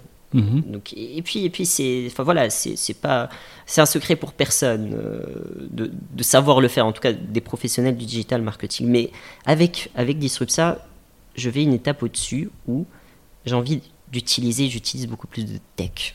On, on prend ce qui, ce qui existe de manière classique et on l'utilise pour mettre de l'objet connecté, par exemple, Mhm. euh, et de le mettre à disposition autant euh, du client, du client de, de, de- de l'agence, euh, que du client de notre client, Mhm. pour pouvoir, un, avoir un maximum de données et de compréhension de comment est-ce que se comporte le client en physique, Mhm. Dans le digital, et de pouvoir lui proposer le meilleur produit ou le meilleur service pour que lui-même fasse la meilleure affaire. Mhm. En gros, on va une étape au-dessus. On comprend beaucoup plus, on a beaucoup plus de données. Et donc c'est ça qu'on retrouvait pas, que je ne retrouvais plus en fait, euh, si tu veux, chez InfiniWeb, c'est que euh, on s'arrêtait à, ce qui existait de classique. Mhm. Et donc là, en allant sur quelque chose de nouveau, ben voilà, j'ai envie d'aller beaucoup plus Mais loin. là, là, mais là, il y a bon, c'est beau, mais là, il y a moins de bandes commandes là peut-être. Alors ça dépend, Euh, tu- tu- ça dépend. Non, mais quand tu vois comment ton, ton besoin aussi a, a évolué. C'est sûr, c'est sûr. C'est vrai que peut-être qu'à cette époque-là, je me disais la priorité, Mhm. c'était de faire du chiffre. Mhm. Aujourd'hui, on fait du chiffre. hein. C'est pas, pas qu'on n'en fait pas, Euh, mais je le fais différemment. Mhm. Avec euh, encore une fois une vision. À l'époque où on avait créé InfiniWeb, il y avait une vision. Mm. Là, il y a une vision qui est différente. Euh, c'est le marché aussi change. Euh, il y a peut-être moins de bons de commande en volume, Mhm. euh, mais il y a du bon de commande et, et on est capable d'avoir des résultats qui sont beaucoup plus intéressants, D'accord, qui sont beaucoup plus complets. d'accord. Donc non, il y, a- il y a toujours un, il faut pas, c'est toujours drivé par le, voilà. Il faut que ce soit une entreprise qui marche. Voilà, entreprise qui marche. Ça, ça, c'est certain. Sinon, euh, encore une fois, à la fin du mois, il faut payer ses factures, il faut développer cette entreprise. Donc euh, sans chiffre d'affaires, ça n'a pas de sens. Très bien. Alors sur Disruptia, tu m'as mis la, la- la puce à l'oreille. Tu peux nous parler d'un exemple de projet ou?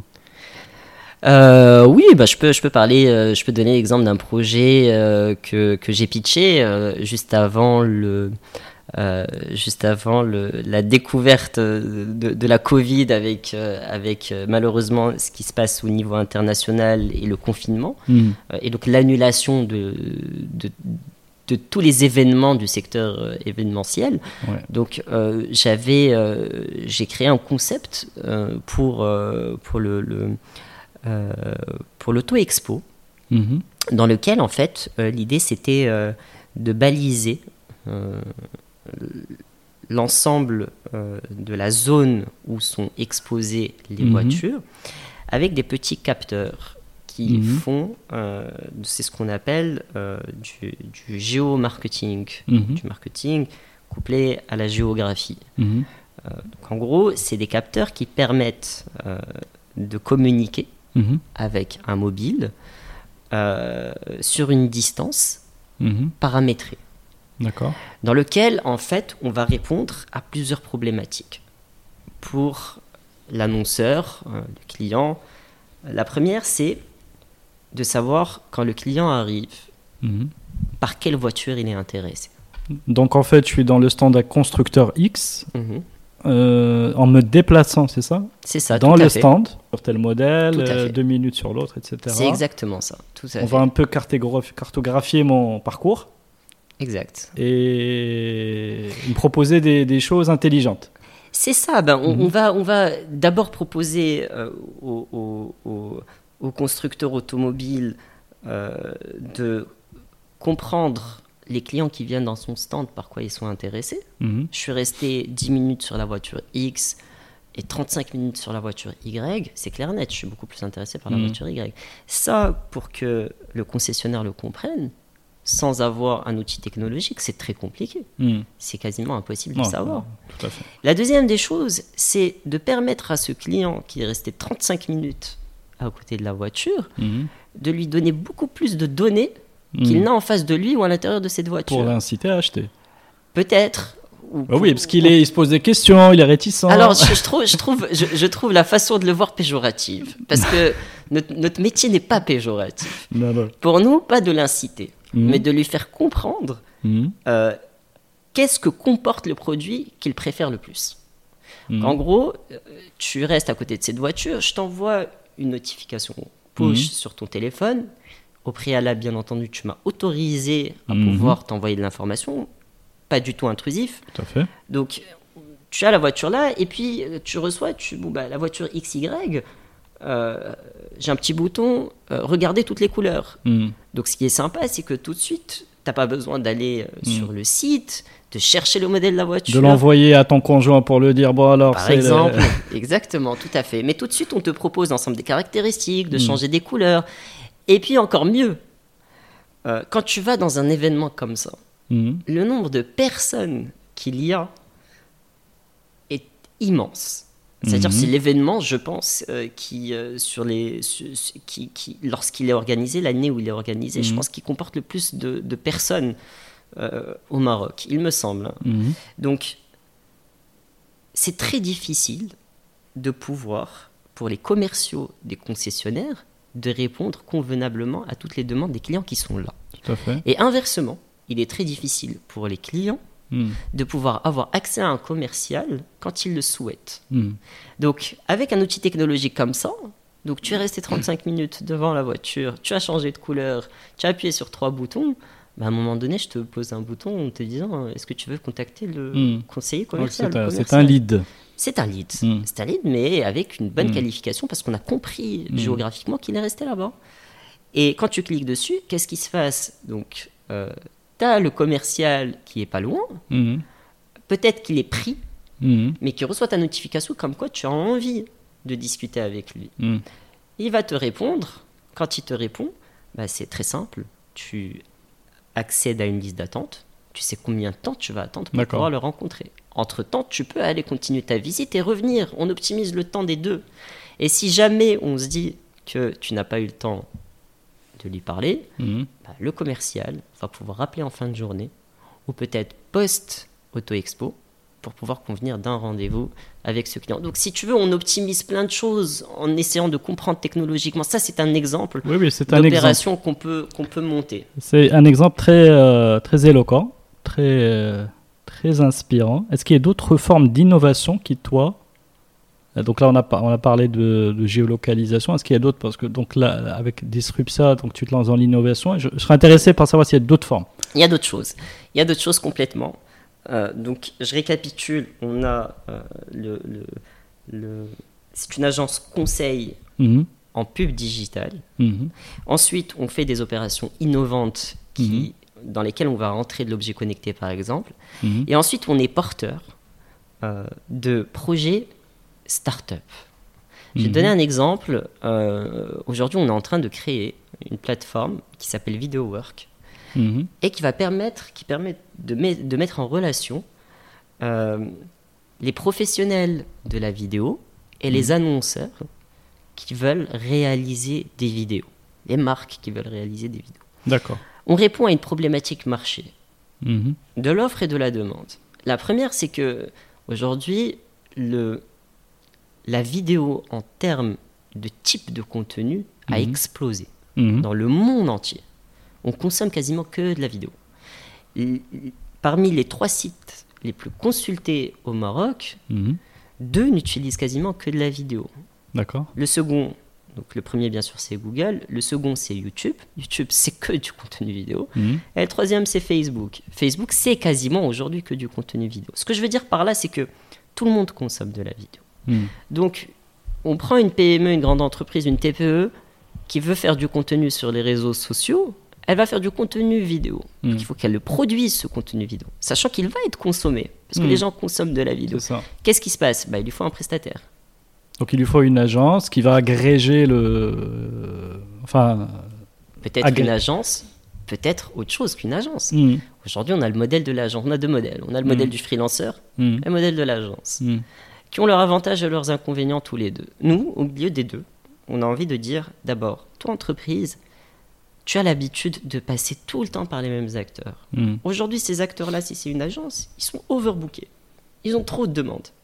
Ils vont pas te dire non, je vais pas prendre. Mhm. Ils vont prendre, mais on sait qu'à l'intérieur, ça devient plus compliqué de gérer autant de demandes euh, et de pouvoir délivrer à temps. Donc on a envie de donner la chance à d'autres qui, eux, se forment Mhm.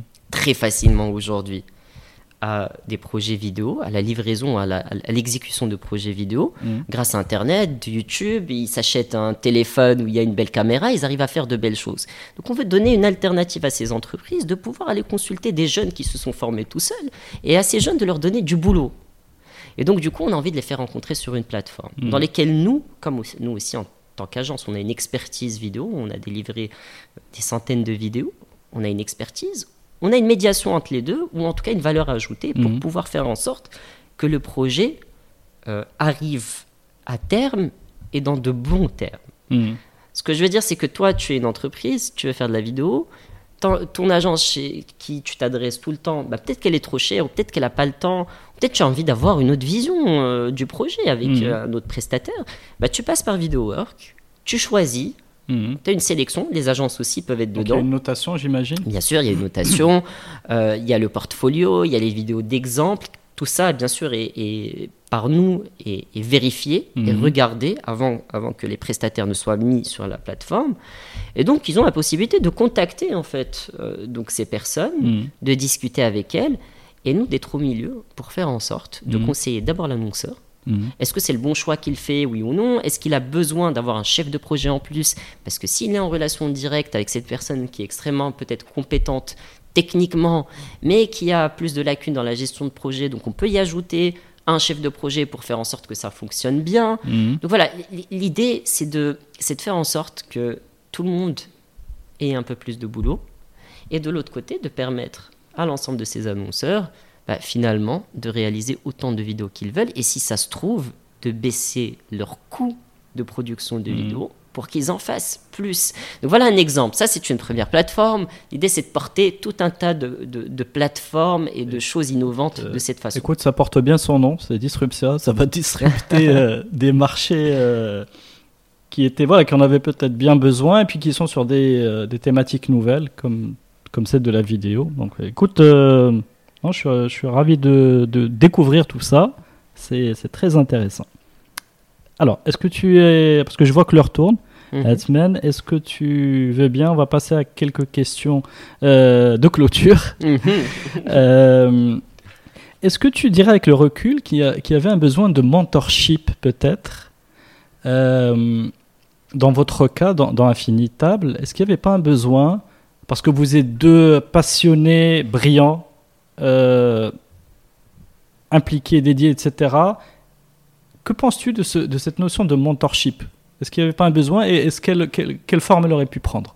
Honnêtement, euh, euh, il y en a eu le besoin, un besoin criant, Mhm. et on l'a eu.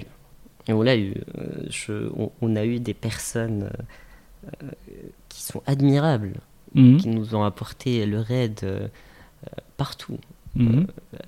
que ce soit rencontré à travers des réseaux d'accompagnement, rencontré par hasard, on en a eu. On en a eu, euh, et sous toutes les formes, c'est-à-dire par compétence Mhm. ou par expertise euh, dans des milieux bien spécifiques, euh, que ce soit dans le business, parce que c'est des personnes qui ont, qui ont Mhm. fait euh, du business dans leur vie et qui nous ont conseillé, des personnes qui ont créé des startups qui ont réussi, que ce soit dans des domaines de la finance par exemple, que ce soit dans, dans les domaines bah, peut-être aussi sectoriellement dans la restauration, parce qu'ils ont créé euh, énormément de restaurants et qu'ils les connaissent tous, Mhm. de nous crédibiliser un peu, que ce soit... On, on en a eu à tous les niveaux, et heureusement. Et sans ça, il n'y aurait rien du tout. Et, et c'est quelque chose euh, que je continue aujourd'hui à faire. hein. Je, je sollicite euh, des gens euh, parce que j'ai besoin d'un avis sur un sujet que je ne maîtrise pas. Mhm. J'ai pas honte de le faire. Et heureusement, parce que ça me permet d'apprendre. Euh, et pareil, je me dis aujourd'hui, euh, pour les start qui démarrent ou qui, qui avancent, il faut solliciter l'aide. Il faut y aller, il faut y aller, il Que- faut y Quelles aller. sont tes bonnes pratiques là-dessus Euh, Tes conseils Il faut. euh, les- les- les- pa- passer par les réseaux, clairement, parce Mhm. qu'ils regroupent tout un tas de personnes qui sont prêtes à donner de leur temps. Mhm. Quand on a quelqu'un qui adhère à un réseau, je vais donner le cas de Réseau Entreprendre Maroc, par exemple, Mhm. qui est génial. J'ai été accompagné par Réseau Entreprendre Maroc, c'est top. C'est-à-dire que les gens qui font partie du Réseau Entreprendre Maroc sont des gens qui ont accepté de donner leur temps à des porteurs de projets sans forcément qu'il y ait un intérêt. Ok. Donc, par exemple, être lauréat de Réseau Entreprendre, ça implique que si tu, tu l'es, Mhm. bah, tu as accès à ce réseau. Tu as besoin de quelqu'un qui s'y connaît en droit. Tu fais appel euh, euh, à la personne qui gère les relations et puis elle te met en contact, elle te donne de son temps. Passer par les réseaux, clairement. Et pour passer par les réseaux, il faut juste les contacter ou. euh, Ouais, je pense que chacun a son parcours. Mhm. Mais il faut. C'est jamais aussi simple que ça, mais il faut avoir son projet, il mhm. faut le défendre, euh, il faut mériter de, de faire partie de ces réseaux. Il faut le mériter. Et puis je pense que c'est une bonne chose parce que ça permet de faire en sorte que les réseaux continuent à, à être euh, assez qualitatifs. D'accord. Donc il faut rejoindre ces réseaux-là au travers donc d'une action de présent- structuration, présentation de son projet. Une fois qu'on y est, on peut bénéficier de ces, voilà, de ces, euh, de ces conseils. Très bien, super. Euh, tu as parlé de convaincre. Il faut continuer à convaincre. Je- Mhm. Tu l'as même dit euh, toi-même, et c'est une question que j'avais même préparée. Mhm, mhm. Justement, tes conseils pour euh, avoir gardé cette confiance, euh, quelle que soit, tu vois, le, la météo Ouais, ouais. ambiante, parce que des fois, c'est pas évident, et, etc. Donc, et, c'est- et- et comment réussir à convaincre tout le temps? Est-ce que tu as de quelles, quelles sont tes petites, euh, tes petites astuces Je pense que c'est un travail de fond. Il faut Mhm. croire en soi d'abord. Euh, Quand on croit en soi, euh, on, on va croire en ce que l'on fait, en ce que l'on réalise et en ce que l'on vend. Mhm. Donc à ce moment-là, quelles que soient les techniques de commercialisation qui peuvent exister et qu'on va lire dans des bouquins, euh, on va maîtriser un sujet parce qu'on y croit. Mhm. On croit en nous. Et pour, pa- pour passer le message, c'est beaucoup plus simple. Il faut être soi-même, il faut y croire, il faut faire ce, ce qu'on aime, ce qu'on a envie de faire, parce qu'on va exceller dedans. Et forcément, forcément, c'est beaucoup plus simple de convaincre en face, pas parce qu'on parle bien, Mhm. mais parce qu'on maîtrise bien le sujet. Donc oui, on a toujours besoin de convaincre. Euh, quand on va aller voir des clients, quand on va aller voir des partenaires, c'est- ça engage quelque chose de discuter avec eux. Euh, soit ils vont faire un partenariat avec nous, donc forcément ils vont s'associer à notre marque. Il faut que notre discours soit réel, avec de vrais objectifs. Soit ils vont nous euh, envoyer un bon de commande, on va leur vendre quelque chose, donc ils vont nous payer, c'est pas rien.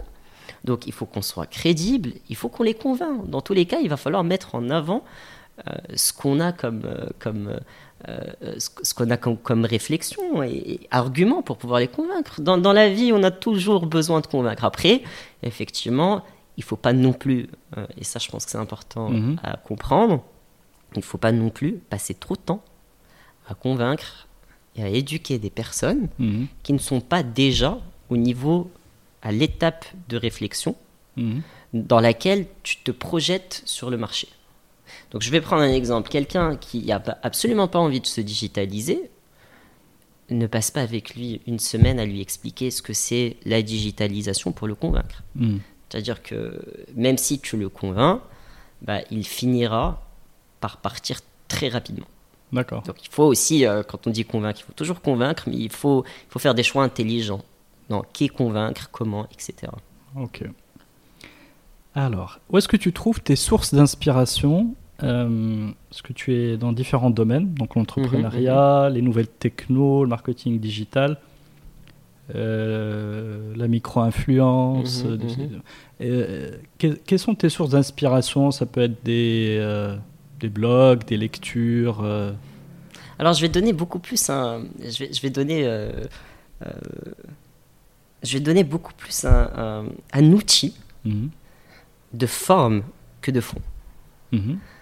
Euh, la première des choses que je fais le matin, euh, au-delà de regarder mes réseaux sociaux un peu comme tout le monde, euh, c'est j'ai deux outils qui agrègent, qui font de l'agrégation de contenu. mhm, Il y en a un qui s'appelle Flipboard et l'autre qui s'appelle Feedly. mhm, Et en fait, ce qui est génial avec ces deux outils, c'est que je peux mettre des hashtags, des mots-clés, mhm, ou je peux mettre des sources de contenu, Journal du Geek par exemple, mhm, euh, en mettre euh, peut-être une dizaine, une vingtaine, une trentaine. Et puis dès que je l'ouvre, donc j'ai l'ensemble de tous les articles et de toutes les lectures mhm. que je peux voir quotidiennement qui sont classées par date, etc. En gros, j'ai un seul outil pour Mhm. pouvoir lire un peu tout. Donc je vais sur Flipboard par exemple, euh, je mets euh, social media marketing en hashtag, bah, il me sort en fait tout un tas de magazines, de journaux qui sont spécialisés dedans, donc qui fait de l'agrégation et je peux lire ça. Et cet outil est extrêmement puissant Mhm. que d'aller chaque matin et d'aller chercher à chaque fois une source différente pour pouvoir la lire. Donc ça, quelque part, c'est mon inspiration parce que c'est mon Mhm. Expertise. tu, as un, tu as un outil de veille euh, tu- que tu peux euh, consulter au quotidien avec les, voilà, les, derniers, les derniers articles sur Bien les sûr. sujets que tu suis. C'est exactement ça. Mm. C'est c'est un ensemble de sujets. Euh, maintenant, euh, maintenant, mes sources d'inspiration, euh, bah oui, ça va être les, les grands entrepreneurs de, de la tech, de la Silicon Valley, ceux, ceux qui ont des revanches à prendre toujours. Quand je choisis un- de lire un, un bouquin d'un entrepreneur, je veux savoir par quoi d'abord il a été drivé. Mais Atman, quelle est j'ai pas bien compris quelle était ta revanche à toi. Écoute, euh, quelle a été ma nous- revanche? Tu nous l'as caché. C'est vrai que c'est une bonne question. Quelle a été ma revanche? En, en fait, un, c'est un mélange de vagues souvenirs euh, où je me suis dit que euh, j'avais pas été le meilleur là-dedans Mhm. et que un jour j'avais envie d'être le meilleur. Et donc j'ai toujours gardé cette revanche et de me dire mais pourquoi j'ai pas été le meilleur Frustration. Peut-être un de- esprit de compétition, un Mhm. esprit. euh, j'ai déjà été le meilleur dans certaines choses, mais peut-être j'ai eu cette frustration quelque part. Mhm. Il, y a, il y a des moments bien marquants euh, dans ma vie où on m'a dit euh, oui, ce que tu cherches, ce que tu veux, veux faire, c'est un doux rêve, ou t'es pas assez bon pour ça, Mhm. ou voilà, il, il y a eu ces petits moments où certaines personnes n'ont pas cru. Mhm. C'est sûr, euh, quand j'étais beaucoup plus jeune, euh, et qui m'ont fait me dire qu'il fallait que j'arrive au bout, pas pour leur montrer, mais pour me dire, mais non, mais euh, je peux aussi être très bon dans ce que je fais. Non, je comprends. Donc il y a le refus de, de la médiocrité. Bon, si on peut l'exprimer ainsi, mais surtout il y a à certains moments des, des, des personnes ou des gens qui nous renvoient un feedback, peu importe, le, le- peu importe le, la qualité de ces gens et de ce feedback, mais ça nous titille et on a sûr. envie et on a envie de voilà de de bah, d'avoir de prendre sa revanche. C'est sûr, c'est sûr. Ah, clairement. Très bien. Euh, Est-ce que tu as d'autres, tu nous as parlé des outils au quotidien, est-ce que tu as d'autres petites routines voilà, en tant qu'entrepreneur pour, euh, je sais pas moi, tu, pour être frais euh, tu as par exemple une émission de podcast où tu vas être interviewé, il faut que tu sois... tu, euh, tu vois, c'est des techniques où, de, où tu arrives à, à, à bien endosser ce costume d'entrepreneur, enfin ce costume, je sais pas, ce, Il y a, il y a cet ces- uniforme. Il y a, il y a ce, ce podcast dont on a parlé euh, Mhm. tout à l'heure que j'aime bien. Euh, et ce que je retrouve dedans qui est génial, c'est le storytelling euh, Mhm. qui, qui explique en fait tout l'historique et toute l'histoire de ces business. En fait, le podcast s'appelle Guerre de business. Ouais.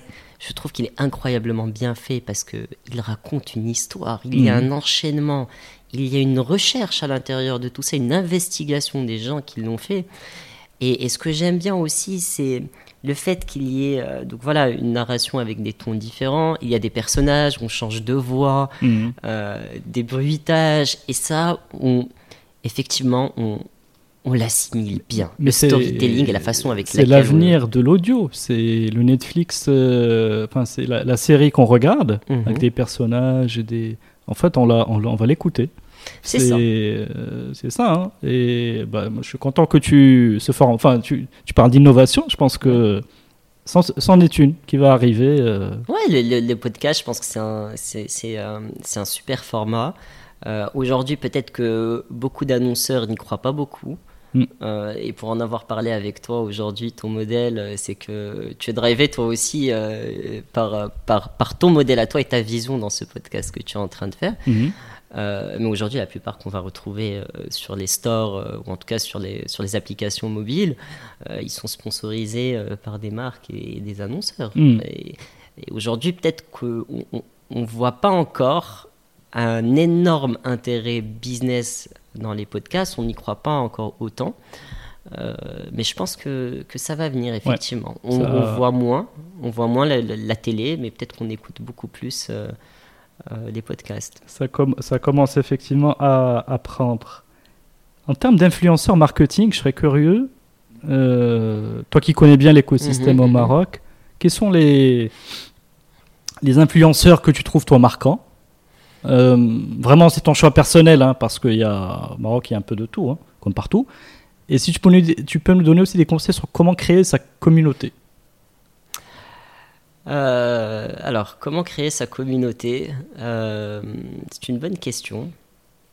Alors, est-ce que, est que l'on parle euh, Tu sais, tu sais c'est- il n'y a pas une seule règle. Euh, Mhm. Ça dépend de ce qu'on fait. Euh, Quel est le produit, quel est le service, qu'est-ce qu'on recherche. Donc, l'objectif Mhm. est extrêmement important à comprendre avant euh, de commencer à créer sa communauté, avant de se dire voilà comment est-ce que je vais créer ma communauté. Donc dans ce sens, euh, bon, euh, qu'est-ce que qu'est-ce que je devrais prendre? Tiens, prenons le cas des podcasts par exemple. Tu as Mhm. besoin d'écouter du podcast.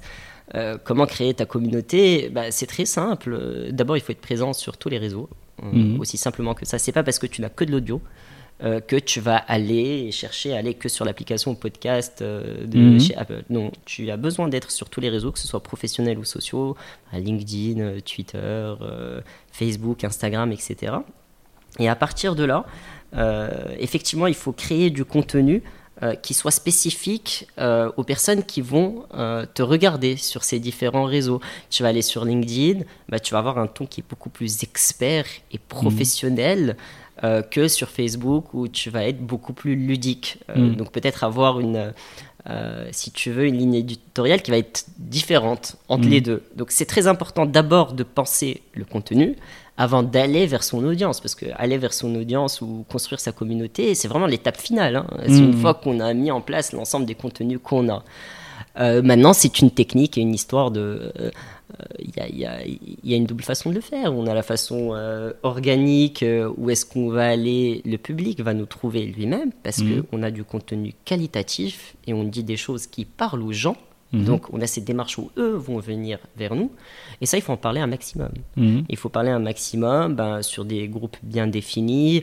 Euh, pareil, je disais tout à l'heure, je parlais des réseaux. Ben, pareil, euh, peut-être trouver les bons réseaux euh, qui sont intéressés par les, par les podcasts ou les contenus que contiennent Mhm. ces podcasts. Et puis, il y a l'autre technique euh, qui est ben, celle du business model euh, finalement de, de ces réseaux sociaux.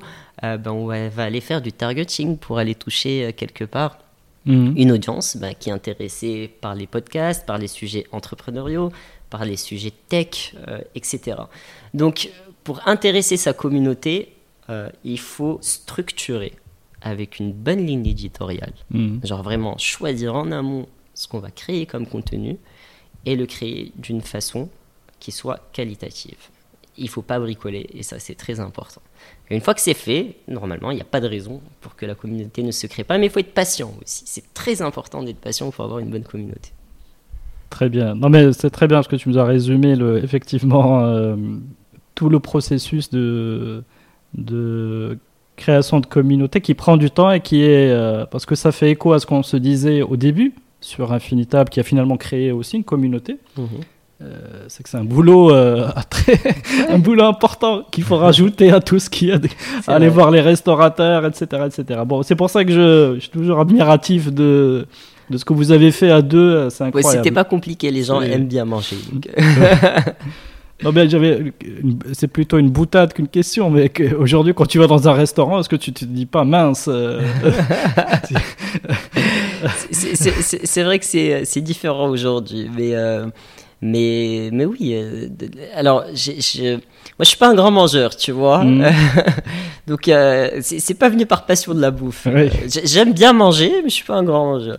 Mais tiens, d'ailleurs, est-ce que je t'ai pas posé la question Est-ce que Mhm. tu as été client d'Infinitable Non, non, non, Ah. non, non. C'est euh, non, non. Sinon, je l'aurais dit. euh, je l'aurais dit. J'ai pas, j'ai pas fait partie des early adopters et après, euh, après voilà. Après, je pense que j'ai un peu perdu de vue le la marque, mais c'est vrai que j'ai beaucoup suivi au départ. Est-ce qu'on a bien fait notre boulot? Est-ce que tu en as entendu parler ou pas? Ah oui, oui, non, bien, bien entendu. Non, non, bien entendu. C'était, euh, non, non, comme je te disais, c'était euh, dans tous les codes du, du haut de gamme, etc. euh, maintenant, euh, maintenant, maintenant, je crois que moi, ce que j'en ai vu, c'est qu'il y avait le, je trouve plus le bon terme, mais qu'il y avait un effort à faire pour, euh, tu vois, pour tester ou pour démarrer ou pour euh, Mhm. toute cette histoire d'abonnement, etc. C'est, le, Au final, c'était pas aussi simple que ça. Tu en as C'était- entendu parler, mais c'était pas aussi C'était simple pas que juste ça. en un clic. Alors qu'aujourd'hui, il y a des services peut-être, euh, bon, sous d'autres formes, mais où le l'acte pour tester ou acheter, il faut vraiment que ce soit le plus, euh, Ouais. euh, le plus simple. Je pense hein, pour. Bah, euh, bien sûr, bien sûr. pour, Tu euh, sais, c'est toujours bon de continuer à prendre des feedbacks, même 20 ans après, sur quelque chose qu'on a créé il y a 20 ans et de se dire, mais mais c'est vrai en plus. C'est toujours vrai. important de, de voir, euh, et, et c'est ça aussi le, le- la promesse que aujourd'hui euh, nous on va avoir envers euh, des potentiels clients. C'est pas pour nous faire de la pub, mais c'est très important de comprendre en face. Comment est-ce que la chose est vécue, Mm. est perçue, quels sont les freins, et c'est ce qui va nous permettre de régler ces problématiques et de faire en sorte qu'un projet marche. Tout à fait. Donc alors pour, euh, pour franchir le pas, voilà, c'était ça le, on va dire, chez moi le principal frein. Euh, alors peut-être une dernière question, c'est ce qui est sur les livres, euh, des lectures qui ont changé ta vie ou qui t'ont fortement inspiré. Donc tu disais que tu es, tu suivais pas mal euh, les, les grands entrepreneurs de la Silicon Valley. Euh, je pense que tu dois avoir une petite liste de, de livres assez, euh, assez intéressante. Alors, y y a- moi je suis un fan absolu de, de Steve Jobs Mhm. euh, pour, sa, pour la vision qu'il a eue sur plusieurs, sur plusieurs entreprises et produits qu'il a créés. Parce que clairement, il y a deux types d'entrepreneurs. Mhm. Pour moi, il y a l'entrepreneur euh, qui va créer le besoin.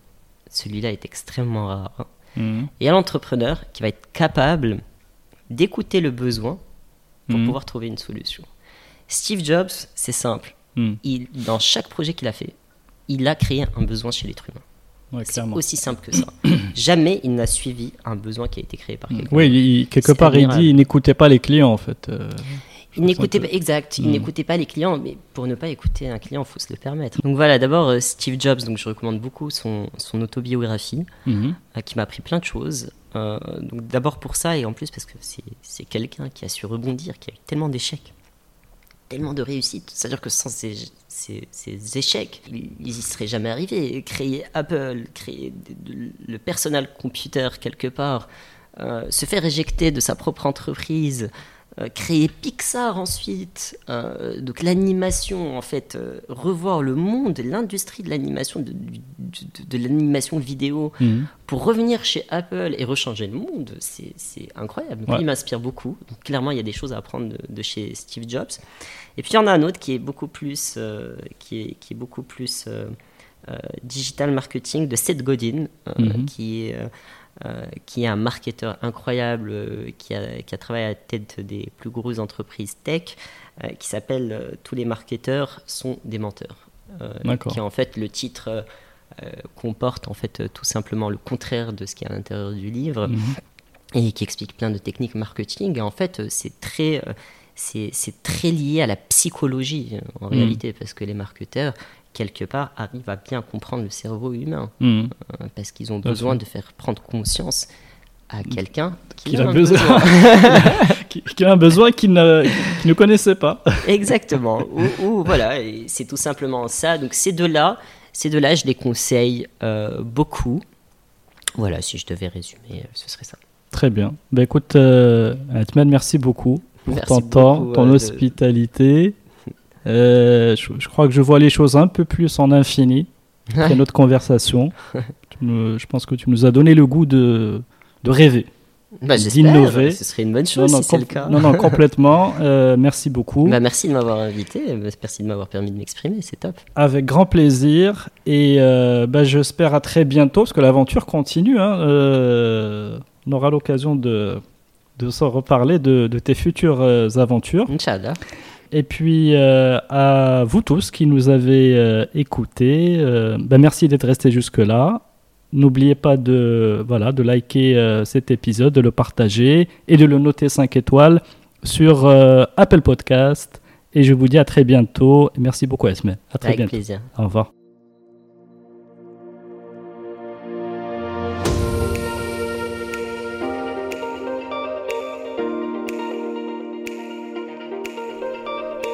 Merci d'avoir suivi cet épisode de Génération Kairos. Avant de nous quitter, si vous l'avez aimé, vous pouvez vraiment m'aider à le faire connaître avec trois actions simples à faire en urgence. D'abord, le liker, le partager et laisser un message sur les pages Facebook et LinkedIn. Ensuite, abonnez-vous sur votre plateforme préférée de podcast, que ce soit Apple, Google, Spotify ou Deezer. Si vous êtes sur Apple Podcast, allez-y et notez le podcast, si possible, 5 petites étoiles et laissez un gentil commentaire. Continuez à en parler aussi autour de vous, cela m'aidera énormément. L'habillage musical du podcast est Tixon et s'appelle New Day. Restez à l'écoute des opportunités, restez à l'écoute de Génération Kairos. Ciao